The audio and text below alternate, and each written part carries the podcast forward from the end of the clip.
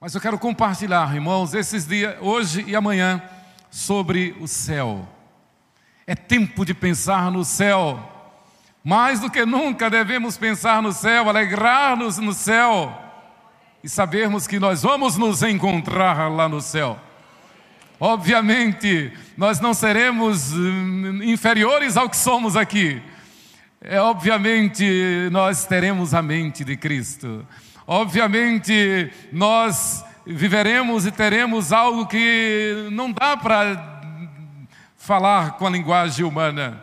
Nem olhos viram, nem ouvidos ouviram, nem jamais penetrou no coração humano o que Deus tem preparado para aqueles que o amam. E eu creio que nesses dias, especialmente, a palavra de ordem deve ser: eu vou para o céu. Não é fuga, não é fuga porque enquanto houver ainda um pecador, um eleito não convertido, nós vamos dar tudo para ganhar esta alma para Jesus.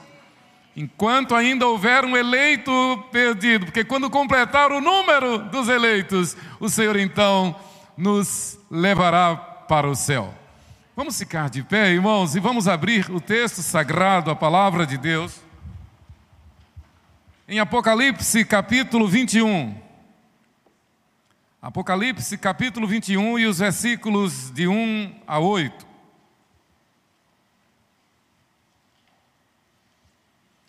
Apocalipse capítulo 21, está lá na tela, os versículos de 1 a 8. Poderíamos ler em uníssono, vamos ler todos juntos? Ainda que possa haver alguma versão diferente, não tem problema, mas eu creio que a grande maioria é igual à minha. Vamos juntos, Apocalipse 21, de 1 a 8. Vi novo céu e nova terra, pois o primeiro céu e a primeira terra passaram e o mar já não existe. Vi também a cidade santa, a nova Jerusalém, que descia do céu, da parte de Deus, ataviada como noiva, adornada para o seu esposo. Então ouvi grande voz vinda do trono, dizendo: Eis o tabernáculo de Deus com os homens. Deus habitará com eles. Eles serão povos de Deus, e Deus mesmo estará com eles. E lhes enxugará dos olhos toda lágrima, e a morte já não existirá. Já não haverá luto, nem pranto, nem dor, porque as primeiras coisas passaram. E aquele que está sentado no trono disse: Eis que faço novas todas as coisas. E acrescentou: Escreve, porque estas palavras são fiéis e verdadeiras. Disse-me ainda: Tudo está feito. Eu sou o Alfa e o Ômega, o princípio e o fim. Eu, a quem tem sede, darei de graça da fonte da água da vida. O vencedor herdará estas coisas, e eu lhe serei Deus, e ele me será filho. Quanto, porém, aos covardes, aos incrédulos, aos abomináveis, aos assassinos, aos impuros, aos feiticeiros, aos idólatras e a todos os mentirosos, a parte que lhes cabe será no lago que arde com fogo e enxofre, a saber, a segunda morte. Amém. Que o Senhor aplique essa palavra ao nosso coração. O reverendo Célio já orou, eu não vou orar, pastor já orou por mim, por nós. Podeis sentar e vamos ouvir a palavra de Deus. Irmãos, pensemos no céu. Certa vez perguntaram ao evangelista Mude, ô oh, Mude, se você soubesse que Jesus voltaria dentro de 24 horas, o que você faria? Eu creio que nesse momento Moody deve ter lembrado também de pergunta semelhante que fora feita ao grande reformador Martinho Lutero. Fizeram a mesma pergunta. Lutero disse: Se eu soubesse que Jesus viria amanhã, ainda hoje eu plantaria uma macieira. Moody deu uma resposta também muito significativa. Ele disse simplesmente: Se eu soubesse que Jesus voltaria amanhã, eu continuaria fazendo o que estou fazendo. Que palavra! Eu continuaria fazendo o que estou fazendo. Meus amados, e nós podemos responder da mesma forma? Será que se se nos fizerem esta pergunta, nós poderemos estar, teremos a tranquilidade e a esperança de dizer: eu continuarei fazendo o que estou fazendo. É óbvio, nem precisa dizer que o que Mude quis falar. A resposta de Mude é que eu estou preparado. A qualquer hora, a qualquer instante. E eu quero fazer já um parênteses. Não tenhamos dúvida que o céu é a promoção das promoções, é a glória, é o melhor, é incomparavelmente melhor, é a nossa esperança, é a razão da nossa alegria, é a razão porque nós podemos cantar que somos o povo de Deus. É a razão pela qual nós celebramos a Santa Ceia a Santa Ceia, é, eu digo, é um avant-première, é um trailer da glória no céu. E a expectativa, Maranata, é que a próxima vez que o Senhor Jesus ministrar, vai ser quando todos estivermos lá e receberemos o cálice das suas mãos. É para arrepiar. Meus amados, pensar no céu é santo dever do cristão fiel. Os infiéis não pensam, têm medo e muitos são até supersticiosos, até crentes têm superstição em relação ao céu, têm superstição em relação àquele momento glorioso, quando o Senhor dirá ao fiel: Vinde bendito do meu Pai, entra no reino que te está preparado desde a fundação do mundo.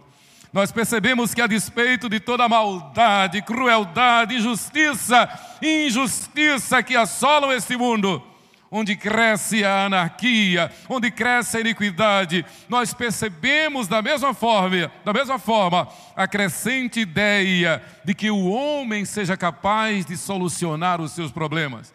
E aí vem essa humanidade pregressa e perversa falando de nova ordem mundial. Nova ordem mundial, mundial o quê? o homem está morto nos seus delitos e pecados. O homem sem Deus está condenado.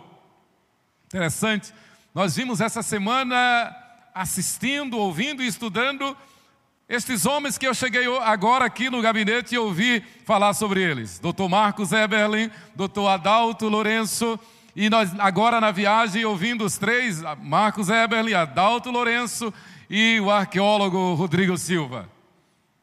Estes homens falando da Bíblia, falando da, do, do universo como novo, e que o universo está esperando o dia da sua redenção. Não é nenhuma novidade, a Bíblia diz que a ardente expectativa da criação aguarda a manifestação dos filhos de Deus, da glória de Deus. Enquanto a humanidade sem Deus, enquanto cientistas que não conhecem a verdade fazem suas teorias e se perdem em suas elucubrações, em, em, suas hipóteses. O povo que confia no Senhor permanece firme como o monte de Sião. A nossa esperança é renovada no Senhor o mundo na maior confusão e os incautos na maior distração. Dá até um, dá até um verso. O mundo na maior confusão e os incautos na maior distração, a partir dos formadores de opinião e até mesmo de gente de congregação.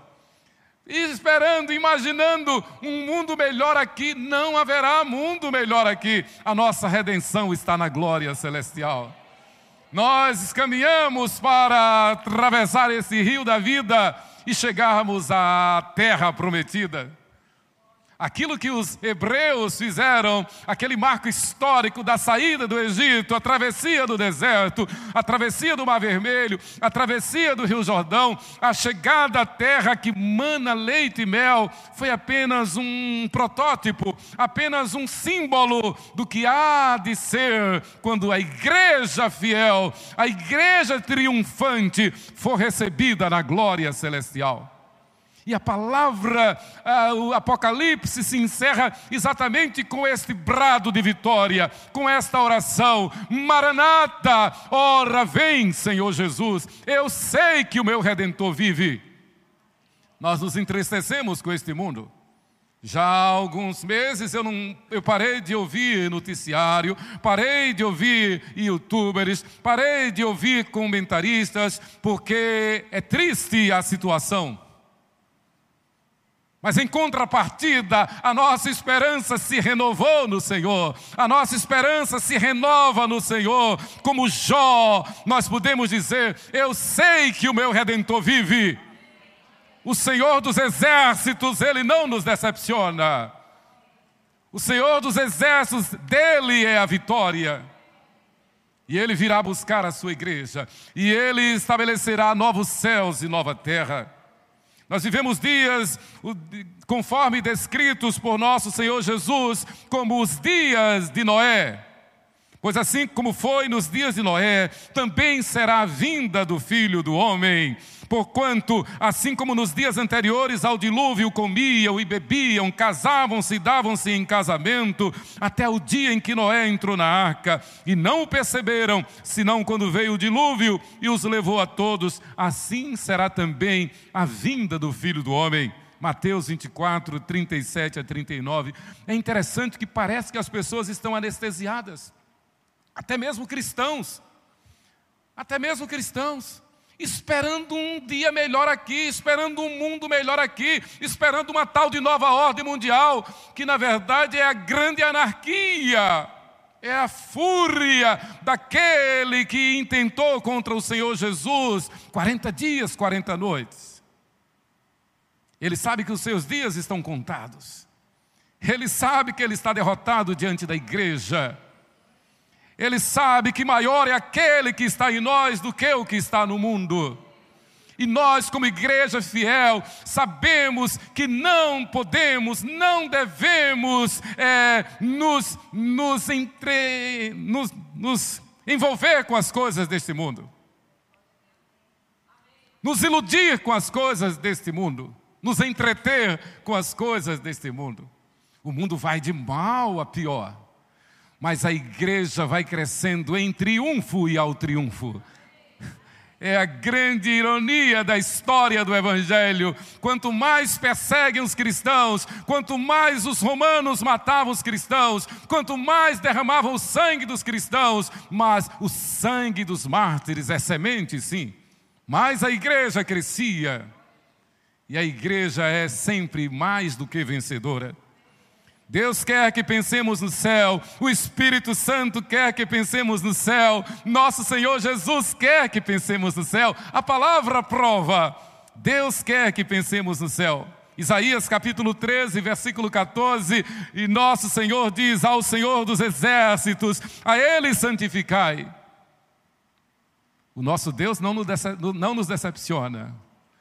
O Senhor dos Exércitos, Ele é a nossa defesa, Ele é sol e escudo, Ele dá graça e glória, nenhum bem sonega aos que andam retamente, Ele não nos decepciona. Ao Senhor dos Exércitos, a Ele santificai, seja Ele o vosso temor, seja Ele o vosso espanto, Ele vos será santuário.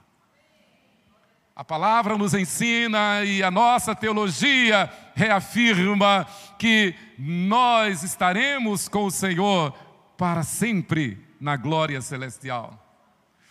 Não precisaremos de luz do sol, nem da lua, nem de outros aparatos, porque o Senhor será tudo em todos. Estaremos com Ele para sempre. Tudo aquilo que nós almejamos, tudo aquilo que nós sonhamos, tudo aquilo que nós é, queremos de bem, de melhor, nós teremos no Senhor, na glória celestial. Jesus quer que pensemos no céu. Em João 14, 2 e 3, esse texto clássico, na casa de meu pai há muitas moradas, se assim não for, eu vos teria dito, pois vou preparar-vos lugar, e quando eu for, voltarei, para que onde eu estiver, estejais vós também. O Espírito Santo quer que pensemos no céu. E o Espírito diz em Gálatas capítulo 5, versículo 5, Apocalipse 2, 7 e 22, 17. Assim diz o Espírito porque pelo Espírito aguardamos a esperança da justiça que provém da fé, Gálatas 5,5. Quem tem ouvidos, ouça o que o Espírito diz às igrejas. Ao vencedor, dar-lhe-ei que se alimente da árvore da vida, que se encontra no paraíso de Deus. É o Espírito quem nos convoca. Ouça, o Espírito Santo está dizendo: ouça. E nós, sim, queremos ter intimidade a cada dia mais com o Espírito Santo. Quem manda na igreja é o Espírito Santo. Ele foi enviado da parte do Pai para reger a igreja. Que maravilha este belo coral coroarte. Parabéns, parabéns. Que maravilha. E enquanto eu olhava assim, via o regente me veio à memória justamente esse ponto aqui. O Espírito Santo rege a igreja, é Ele quem coloca o pastor, é Ele quem elege os oficiais, é Ele quem capacita os dons, é Ele quem distribui os dons, é Ele quem organiza os ministérios, é Ele quem faz com que a igreja cresça, é Ele quem nos anima, é o Espírito Santo regente da igreja. É Ele quem nos revela a palavra. É Ele quem, a despeito das dificuldades desta vida, das tristezas desta vida, das frustrações desta vida, das perseguições desta vida, da injustiça desta vida, é Ele quem anima a igreja, dizendo que nós somos mais do que vencedores. Ainda o Espírito diz: o Espírito e a noiva dizem: Vem. Apocalipse 22, 17.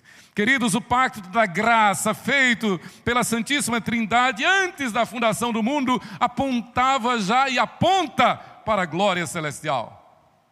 O pacto das obras mostrou-se ineficaz, mas a Trindade, sendo rica em graça e misericórdia, estabeleceu este plano que nos leva para o céu. Pensemos no céu. Em nosso texto básico, aqui, Apocalipse 21, de 1 a 8, nós vemos a forma magistral como o apóstolo João, lá na ilha de Pátimo, o homem da revelação, nos mostra um retrato do céu e dos séculos, a sua consumação. É o que nós vemos aqui. Aliás, eu quero dizer também que o Apocalipse não é para nos assustar, não é para amedrontar, não é para pensarmos que, que são figuras, símbolos é, assustadores e, e sem significado, mas eu entendo, pastores e presbíteros, copastores conosco, que toda a simbologia do Apocalipse é exatamente, eu acho que vou falar isso amanhã, para que nós nos calemos diante dele. O Senhor está no seu santo templo. A glória é dele, o poder é dele, o discernimento é dele, a última palavra é dele, é ele quem é o mestre dos mestres. E Apocalipse é para que nós nos quedemos diante dele, nos prostremos diante dele. E aliás, aqui eu faço um outro parênteses, eu acho que uma grande dificuldade da igreja no geral é de se humilhar diante do Senhor. O que existe de vaidade por aí, o que existe de vanglória, o que existe de soberba, o que existe de, de, de, de guetos, dessas coisas, é triste. Mas o povo que conhece ao seu Deus se alegra no Senhor, se quebranta diante do Senhor e se enche do Espírito do Senhor. O povo que conhece a Deus, adora ao Senhor, não adora a denominação, não adora a liturgia, não adora a teologia, adora ao Senhor em espírito e em verdade. O povo que conhece ao Senhor é o corpo vivo de Cristo aqui na terra. O povo que conhece ao Senhor e que vive na expectativa do céu tem o bom perfume de Cristo. Por onde passa, espalha fragrância do conhecimento de Cristo. Para uns, cheiro de vida, para outros, cheiro de morte. Mas a igreja exala o bom perfume de Cristo. Então pensemos no céu. Em primeiro lugar, queridos, pensemos no céu, porque o céu é promessa de Deus. O céu é promessa de Deus. E aí me permita a igreja e pastor Célio e Sheila usar essa ilustração, esse gancho que Célio me deu. Imagine se eu não tivesse aceito o convite para pregar na igreja lá em Paulo Afonso, onde Célio estava iniciando o pastorado lá em Paulo Afonso. E lá eles criaram essa nova congregação e me convidaram para pregar. Imagine se eu não tivesse aceito aquele convite. Eu não teria conhecido Sheila. E a minha vida aqui não teria sentido. Né? Agora, a, a ilustração vai mais a fundo. Imagine então se eu, tendo visto aquela jovem, eu não tivesse me deixado em levar a alma, eu não tivesse me deixado empolgar-me, eu teria perdido a bênção. Mas olha, o negócio foi tão forte que a gente nunca conversou sobre isso. Mas agora Sheila, Célio, Célio, Sheila, Célio lembrou o que Sheila estava fazendo, estava tocando uma guitarra vermelha, estava com uma roupa vermelha, um, um, um chapeuzinho que estava na moda, um chapeuzinho branco. Né? Essa lembrança toda, esse memorial todo, para marcar uma história simples de gente nossa, terrena. Agora imagine nós sabermos que o Senhor nos revelou na palavra, que o Senhor nos garante na palavra, que nós estaremos com Ele na glória celestial. Incomparavelmente melhor. Incomparável. As ilustrações são parcas, são pobres, são frágeis, mas elas servem para nos dar uma ideia do upgrade que nós teremos lá no céu. O Senhor nos chama, venha cear comigo, venha estar comigo. Deus criou o homem, criou a mulher para serem com sua santa descendência companhia de Deus para sempre. Mas o pecado interrompeu este curso. O pacto das obras mostrou-se ineficaz, mas Paulo, escrevendo aos Efésios, no capítulo 2, os versículos de 4 a 6, explica o que aconteceu. Apesar do pecado original, mas Deus, sendo rico em misericórdia, por causa do grande amor com que nos amou, e estando nós mortos em nossos delitos, nos deu vida juntamente com Cristo, pela graça sois salvos, e juntamente com Ele nos ressuscitou já, e nos fez assentar já nos lugares celestiais em Cristo Jesus. Então é certeira a nossa teologia reformada quando diz que o céu começa quando fomos selados com o Espírito Santo. O céu começa com a nossa conversão. Nós somos herdeiros e cidadãos dos céus já. Estamos aqui apenas passando uma chuva aqui nesta terra. E que esta passagem seja gloriosa, que esta passagem seja, como diz o apóstolo Paulo, para ganhar almas para Jesus, para evangelizar, para testemunhar do poder de Deus e pronto, não para criarmos raízes aqui. Este mundo não nos pertence. Nós não somos deste mundo, nós somos cidadãos dos céus.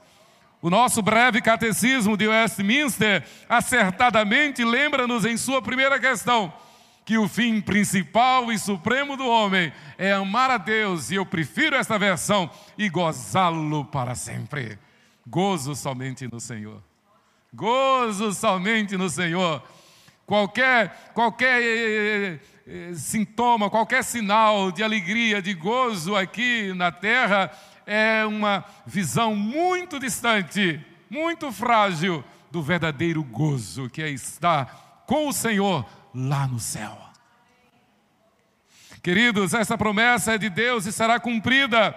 João viu então um novo céu e nova terra. Ele diz: Eu vi o novo céu, eu vi a nova terra, pois o primeiro céu e a primeira terra passaram e o mar já não existe. A revelação é clara. Deus vai cumprir literalmente. Deus vai cumprir literalmente tudo o que prometera, graças ao sacrifício de seu Filho perfeito, em favor daquele a quem ele quis salvar.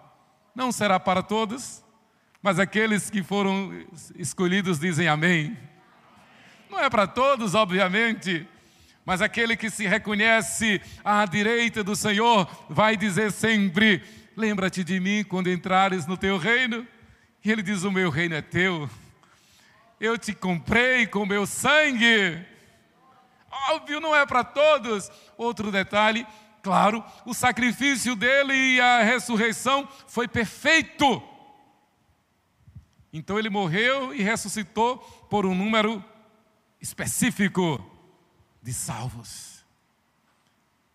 É a eleição incondicional. que nos leva à perseverança dos santos. Não fomos nós que escolhemos a Ele, foi Ele quem nos escolheu e nos selou com o Espírito Santo.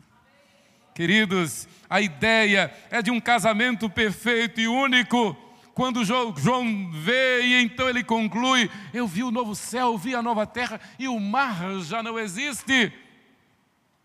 Significa nenhuma ação humana nem biológica, nem psicológica, mas somente, nem religiosa, mas somente a vida de Deus na vida dos resgatados do Senhor. O mar já não existe, ou seja, os empreendimentos humanos, as conquistas humanas, os projetos humanos, as teorias humanas, elas caíram por terra os métodos humanos se mostram e se mostrarão ineficazes.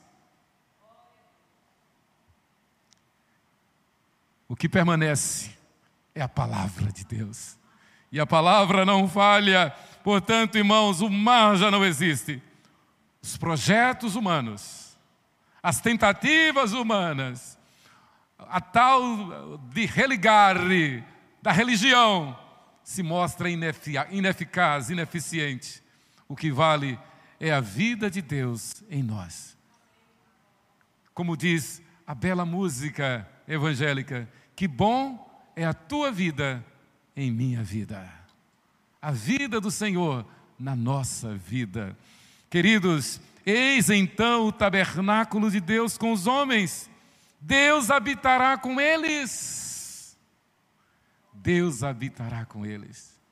E eu não tenho dúvida, igreja, que a nossa caminhada como igreja é também um curso, uma graduação, a que nós nos especializemos no santo desejo do dia da formatura, quando então receberemos o diploma das mãos do nosso Mestre, o Senhor Jesus Cristo.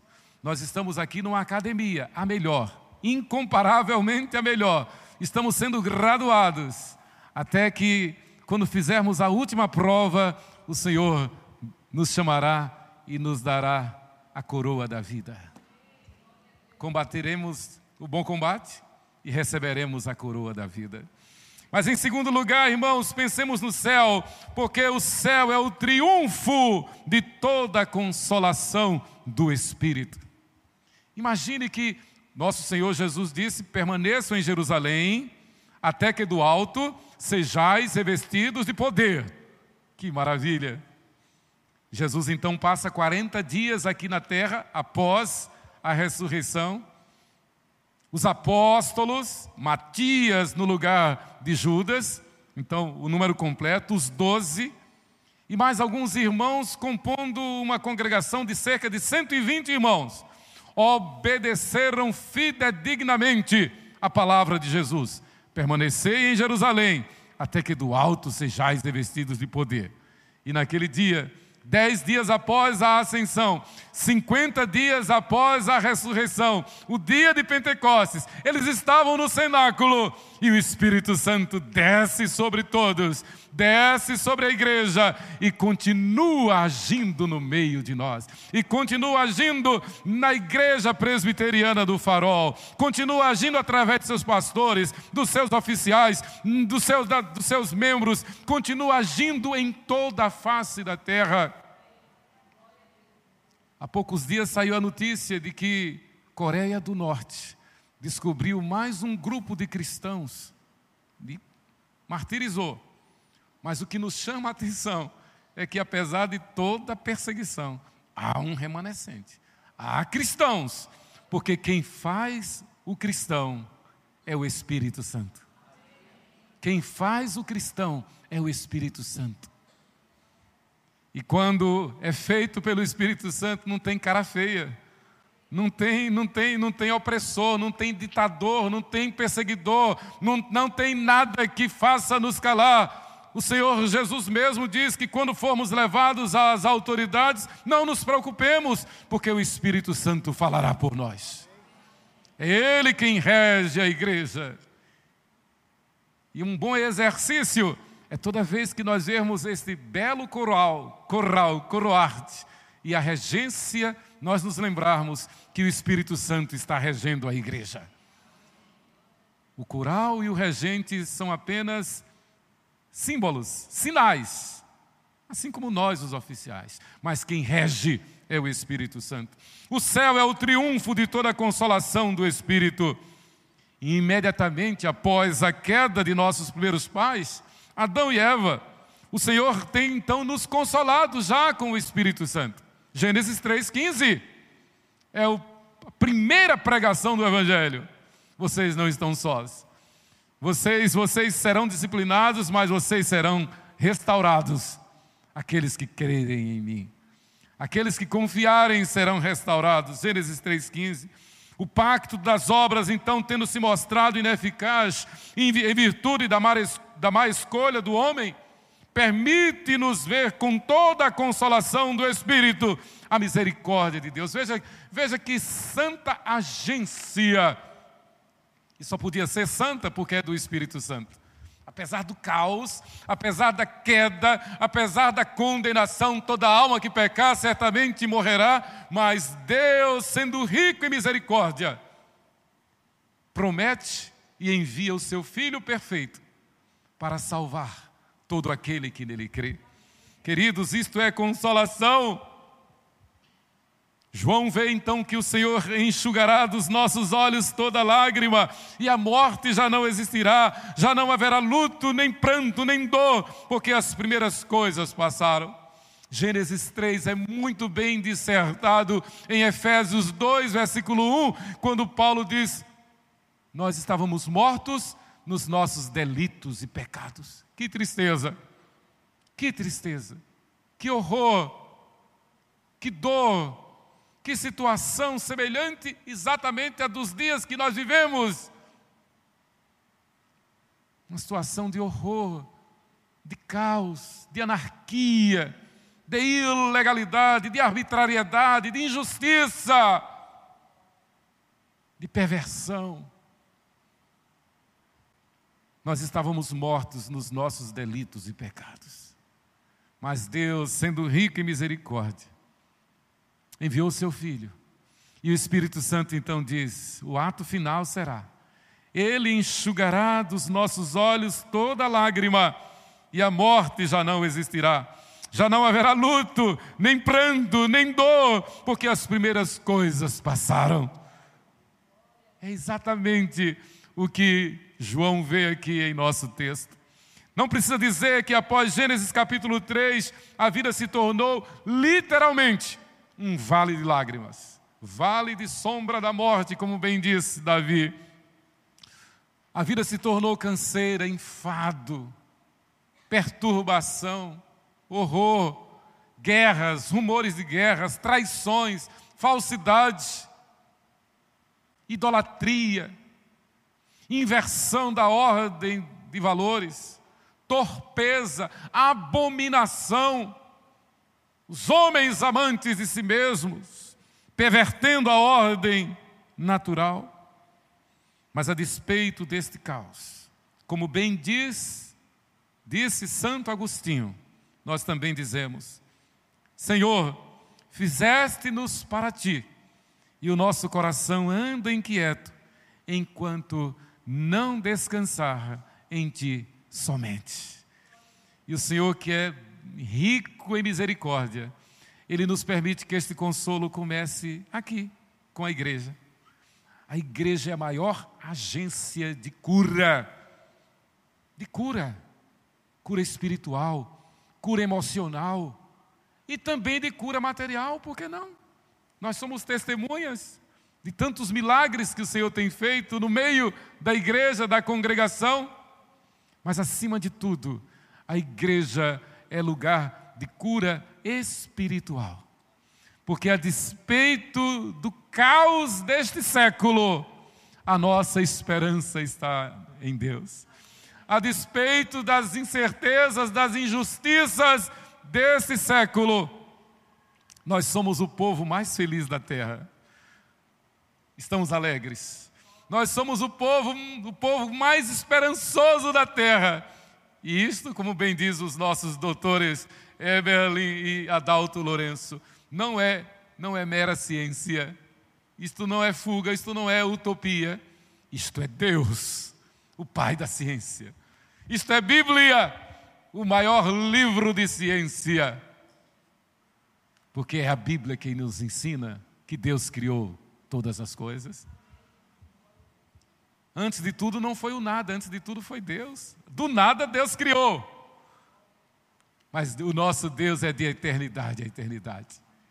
E no Apocalipse ele é chamado em Cristo de o Alfa e o Ômega, o princípio e o fim. E eu não tenho dúvida que o Senhor Jesus deu esta revelação a João lá na ilha de Pátimos, exatamente para fazer-nos entender que toda simbologia, que todo mistério é exatamente para que nós, repito, nos prostremos diante dele, porque ele está no seu trono. Ele é quem é, não apenas o Rei dos Reis, Senhor dos Senhores, mas o cientista dos cientistas. E mais do que nunca nós temos que afirmar isto: o cientista dos cientistas é o Senhor Jesus Cristo, o nosso Deus. Queridos, verdade que todos em sã consciência desejam ardentemente uma vida de sucesso, uma vida sossegada, de paz, de amor pleno, de consolação. No entanto, muitos optam pela perdição e sua condenação. As suas obras testificam que estão buscando a condenação, que estão condenados.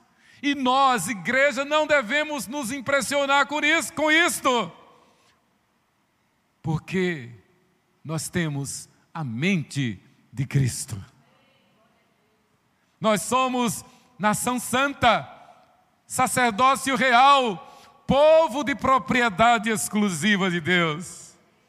É a glória dele, é Cristo em nós, é a ação do Espírito Santo conosco. Portanto, queridos, esta é a revelação do Apocalipse. Eu entendo que esses símbolos todos são exatamente para que nós nos compenetremos de santa reverência. É para que nós estejamos na expectativa, e certamente, com certeza, como disse Mude, se eu soubesse que Jesus voltaria em 24 horas, eu continuaria fazendo o que eu estou fazendo, tendo uma vida santa, tendo uma vida consagrada, tendo uma vida de serviço ao Senhor, tendo uma vida de fruto do Espírito amor, alegria, paz, longanimidade, benignidade, bondade, fidelidade, mansidão, domínio próprio. Ou, como diz o escritor da Epístola aos Hebreus, uma vida em santificação, porque sem santificação ninguém verá a Deus. Eu quero ser encontrado por Jesus do jeito que eu estou, é muita responsabilidade mas quem, quem outorga, o fiador, é o Espírito Santo. Descansemos no Espírito Santo. Confiemos no Espírito Santo e honremos a sua santidade. O Senhor está no seu santo templo. Calemos-nos diante dele diante de tanta figura magnífica que o Senhor nos dá, os textos apocalípticos, seja de Ezequiel, de Daniel, do sermão profético, de João aqui no Apocalipse, todos na mesma didática, na mesma pedagogia, para nos fazer dobrar-nos diante do Eterno, para nos humilhar diante do Senhor e não querermos interpretar Deus não querermos questionar Deus, não, querer, não querermos discutir com Deus.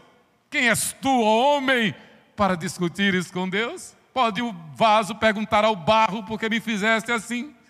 É para que nós nos enchamos, nos compenetremos de santa humildade e de desejo ardente de estar com Ele. Mas em terceiro lugar, porque devemos pensar no céu? Porque o céu é a herança dos salvos por Cristo. Há um belo hino antigo que diz: Salvos por Jesus cantaremos lá no céu. Vamos cantar lá no céu não apenas o coroarte, mas o coroarte celestial. Imagine o santo coro, é bíblico. Nós cantaremos lá no céu. João registra então as palavras de nosso Senhor Deus, o Alfa e o Ômega. Capítulo, aqui o nosso texto, é Apocalipse 21, versículos 6 e 7. Eis que faço novas todas as coisas. Versículo 5. Versículos 6 e 7: Eu a quem tem sede darei de graça da fonte da água da vida. O vencedor herdará estas coisas, e eu lhe serei Deus, e ele me será filho. Há uma herança para todos nós. Talvez a gente não perceba, talvez nem se resolva um caso de alguma herança aqui na terra. Talvez nem dê tempo. Talvez a partilha seja tão problemática que a gente nem receba a nossa herança aqui na terra. Mas nós temos com certeza uma herança garantida lá no céu. Isto não é utopia. Eu creio, irmãos, pastores e presbíteros, que quando a Bíblia diz que os filhos são herança do Senhor, e que coisa linda, os nossos filhos são herança do Senhor, imagine os netos, é a herança das heranças. Os filhos são herança do Senhor, e e quanta alegria! Há, há, um vínculo muito forte de pai para filho, de filho para pai. Mamãe dizia: Meus filhos são as cordas do meu coração. E eu era bem criança, ouvia isso, eu não entendia nada, mas hoje eu sei. Mamãe estava certa. É, é, a, e a Bíblia é, vai mais a fundo, a Bíblia diz que são a herança de Deus. Agora eu creio que isto é apenas uma ilustração para que nós entendamos que Deus está olhando para a igreja presbiteriana do farol e para a sua igreja em toda a terra e dizendo: vocês são a minha herança. Nós somos a herança do Senhor. E quando chegar, por isso que a Bíblia diz que a nossa entrada na glória celestial será uma bodas, serão bodas, será um casamento. Pense na festa. Devemos nos alegrar sim, porque receberemos a herança que o Senhor tem para nós e vice-versa. Nós somos a herança dele para toda a eternidade. Porque fomos comprados pelo seu filho perfeito, o sangue de seu filho Jesus Cristo. É fato consumado então que a despeito de sua ignorância espiritual, e da sua escravidão ao pecado e ao mesmo de, e mesmo de blasfemar contra o Espírito Santo, o homem carnal, o homem vil, o homem do pecado, acalenta esperança de redenção. Acalenta esperança de ser resgatado de alguma forma e de obter por seus esforços a vida dos sonhos numa eternidade, a qual ele dá os nomes que quer. Ledo engano só existe salvação através de Jesus Cristo. Não há nirvana, não há reencarnação, não há outros céus, não há, não há paraíso com tantas virgens, não, não há, mas há o céu de Deus. E só existe um meio de se entrar no céu, é pelo sacrifício do seu Filho perfeito, Jesus Cristo, nosso Senhor. Quando nós nos arrependemos dos nossos pecados e o confessamos como nosso único Senhor e suficiente Salvador, porque com o coração se crê para a justiça e com a boca se confessa a respeito da salvação. Nós somos a igreja de Deus, nós somos o povo de Deus, completamos 37 anos, mas seremos eternos lá no céu. Não teremos o limite de tempo, mas eu creio, e eu acho que eu vou falar isso amanhã, que nós vamos nos encontrar lá no céu. Jesus deu um avant-première quando ele chamou Pedro, Tiago e João e disse: Antes ele disse: Verdadeiramente, alguns há dos que aqui estão que não passarão pela morte sem que antes vejam o filho do homem na sua glória. Ato contínuo, ele chama os mais próximos, o conselho, Pedro, Tiago e João, sobem ao monte, que recebeu o nome de Monte da Transfiguração, porque ali há um concerto da profecia, da lei e do sumo sacerdote. Elias, Moisés e o sumo sacerdote, Jesus Cristo. Eles são transfigurados.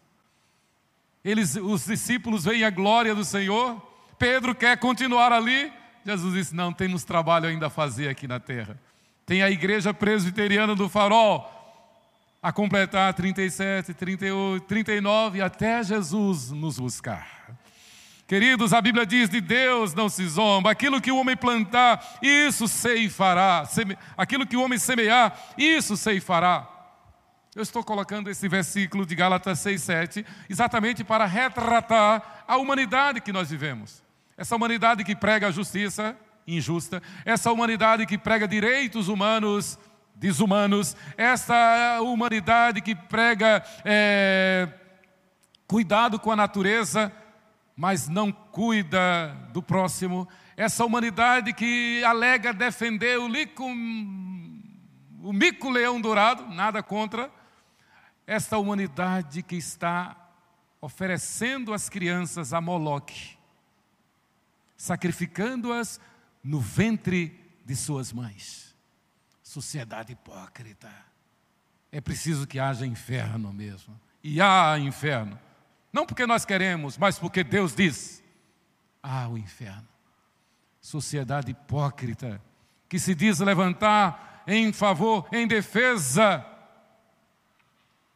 do meio ambiente, da natureza, mas é a mesma sociedade criminosa, assassina, injusta, ilegal, que rasga as leis para fazer valer os seus desatinos. Quem semeia, quem semeia, ceifa aquilo que semeou. Querem uma nova ordem mundial, mas sem Cristo receberão o castigo final. Não haverá ordem mundial como nunca houve desde que o pecado entrou no homem. Aquilo que eles chamavam, que eles chamam de evolução, na verdade é involução, porque a própria ciência mostra que o universo está fenecendo, está falindo, está morrendo. Claro que antes o Senhor virá e fará novos céus e nova terra. A única opção de ordem e ordem eterna está prestes a se cumprir na vida de todo homem e de toda mulher que tenha Jesus Cristo como seu único Senhor e suficiente Salvador. Aleluia. Não é por acaso que mesmo Coreia do Norte, mesmo em países islâmicos, o reverendo Amauri tem ido todo ano lá no Oriente Médio visitar cristãos novos eram homens bombas, Hezbollah, homens bombas, que nunca ouviram o Evangelho, nunca tiveram a Bíblia, mas têm um sonho. E no, o sonho é Jesus quem aparece e manda que eles busquem uma Bíblia. E acontece a conversão. Nos últimos tempos haverá sonhos. E o Senhor tem se revelado e tem surgido uma igreja forte de homens, até então, os piores inimigos do Evangelho. Porque não depende de quem quer nem de quem corre, mas de cumprir o Senhor a sua vontade. De forma que os, os eleitos do Senhor, dos eleitos nenhum se perderão. Mas os ele, aqueles todos por quem Jesus morreu, dirão amém. E eis-me aqui, Senhor. Queridos, o falso cristianismo, mancomunado com qualquer religião ou filosofia anticristã, criou a ideia de medo no pós-morte do corpo. Para o cristão fiel, no entanto, o pós-morte do corpo significa o céu, o seio de Abraão, a saúde, a perfeição, a paz, o prazer, o amor tão desejados que só se pode obter mediante a vida de Cristo em nós. E João encerra essas palavras dizendo que o Senhor fala do céu, mas ele também fala do inferno.